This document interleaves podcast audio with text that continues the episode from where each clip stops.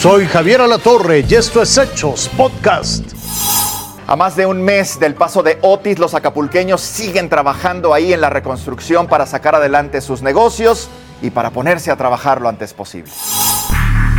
Desde hace 10 años, Pablo ha sido el vigilante de este restaurante. Él fue testigo de la destrucción del establecimiento, un negocio que hoy, a más de un mes de distancia, con mucho esfuerzo, se está levantando ahorita ya estamos en remodelación. Empieza la tormenta a las 11 de la noche, pero estamos en esto cuando eh, se escucha la explosión y se nos cae el techado encima.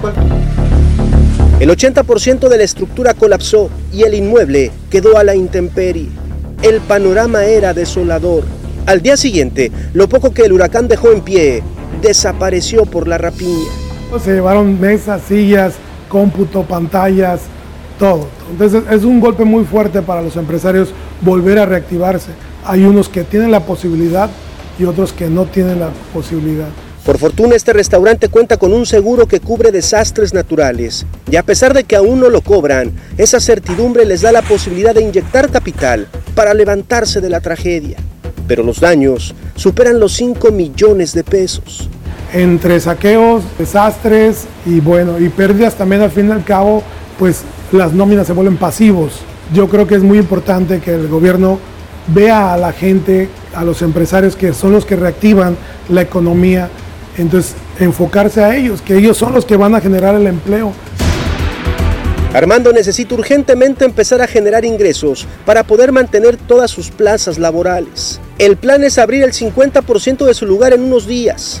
Y seguramente lo logrará.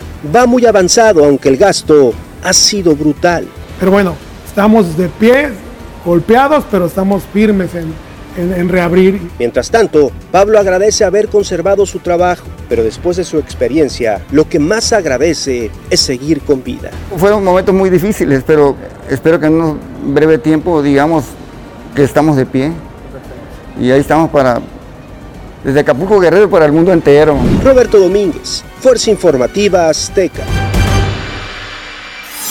El conductor de una patrulla de la Policía de Investigación de la Ciudad de México chocó contra cuatro vehículos en la colonia metropolitana, tercera sección, en Ciudad Neza, en el Estado de México. Juan José N., policía de la Fiscalía General, viajaba acompañado de su esposa. Al parecer conducía en estado de ebriedad.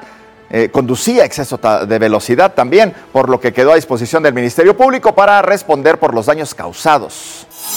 Vaya accidente el que ocurrió la noche de ayer sábado a la altura de la caseta La Venta Acapulco, allá en Guerrero. Un tráiler aparentemente sin freno se impactó contra un muro metálico de contención antes de llegar a la caseta de cobro. Desafortunadamente el conductor de la pesada unidad y el acompañante perdieron la vida. Familias de migrantes continúan en diferentes puntos de la Ciudad de México. Esta vez instalaron un campamento en inmediaciones de la central de autobuses, la que conocemos como La Tapo un parque que cruza la avenida Ignacio Zaragoza. Hoy es el hogar de 200 personas. Hace unos días, en la central camionera del norte, se realizó un operativo para retirar a otro grupo de migrantes. Ya veremos qué pasa en la zona de La Tapo. El espíritu navideño sí ha invadido varias partes del mundo. La festividad ha comenzado con todo su colorido en países como Estados Unidos, Alemania y Hungría. Llegó diciembre y con él la Navidad en distintas partes del mundo.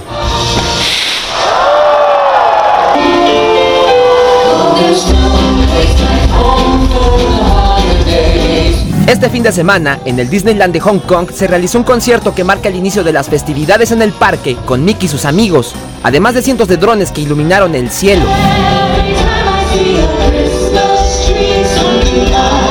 En Europa, el espíritu navideño ya está presente en varios países. En Hungría, Santa Claus no se quitó su icónico traje rojo para convivir con tiburones y con los más pequeños de la casa. En Eslovenia, el espectáculo luminario para recibir a Papá Noel abarca 50 kilómetros y más de 900 figuras. Mientras que en Nuremberg, Alemania, abrió el mercado navideño más antiguo de ese país, el cual data de 1628. Hace unos días el centro Rockefeller de Nueva York se llenó de colores y música con su tradicional encendido del árbol.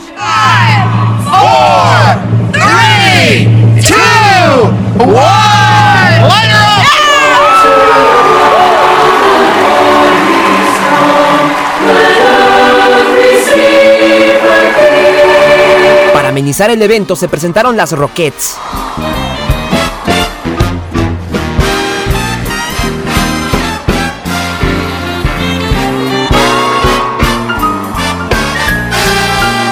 Seth MacFarlane con Elizabeth Gillies. We'll still be mistletoeing. You think you're such a smarty. Come on, let's have a party. Barry Manilow.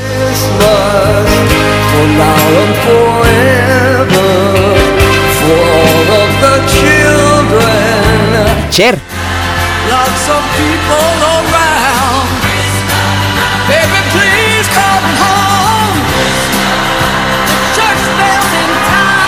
Todo está listo en el globo terráqueo para cantar Santa Claus llegó a la ciudad. Sabes mi amor, pórtate bien, no debes llorar, ya sabes por qué. Santa Claus llegó a la ciudad. Cristian Arrieta, Fuerza Informativa Azteca. Santa Claus llegó a la ciudad. Esto fue Hechos Podcast.